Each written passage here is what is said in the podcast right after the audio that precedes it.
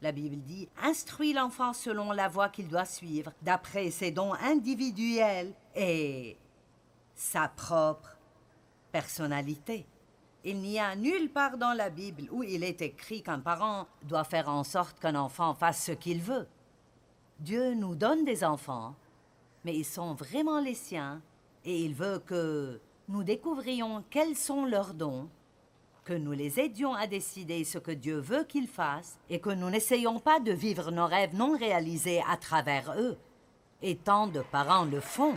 Combien d'enfants sont juste vraiment misérables parce qu'ils font quelque chose pour maman ou papa, parce que c'est ce que veulent maman et papa, et ce n'est même pas ce qu'ils veulent ou ce qu'ils aiment. Vous profiterez donc beaucoup plus de votre vie si vous donnez aux gens la liberté de prendre leurs propres décisions. Évidemment, je ne parle pas d'un enfant de 3 ou 4 ans. Vous ne pouvez pas dire Chérie, je veux juste que tu sois libre.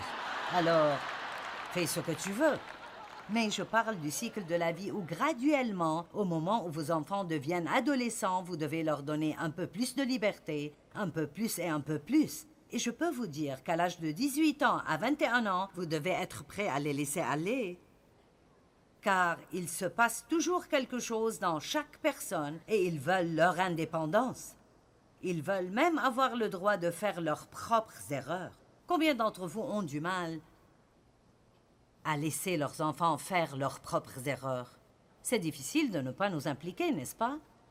Je sais ce que c'est, et ça ne s'arrête jamais, peu importe l'âge qu'ils ont.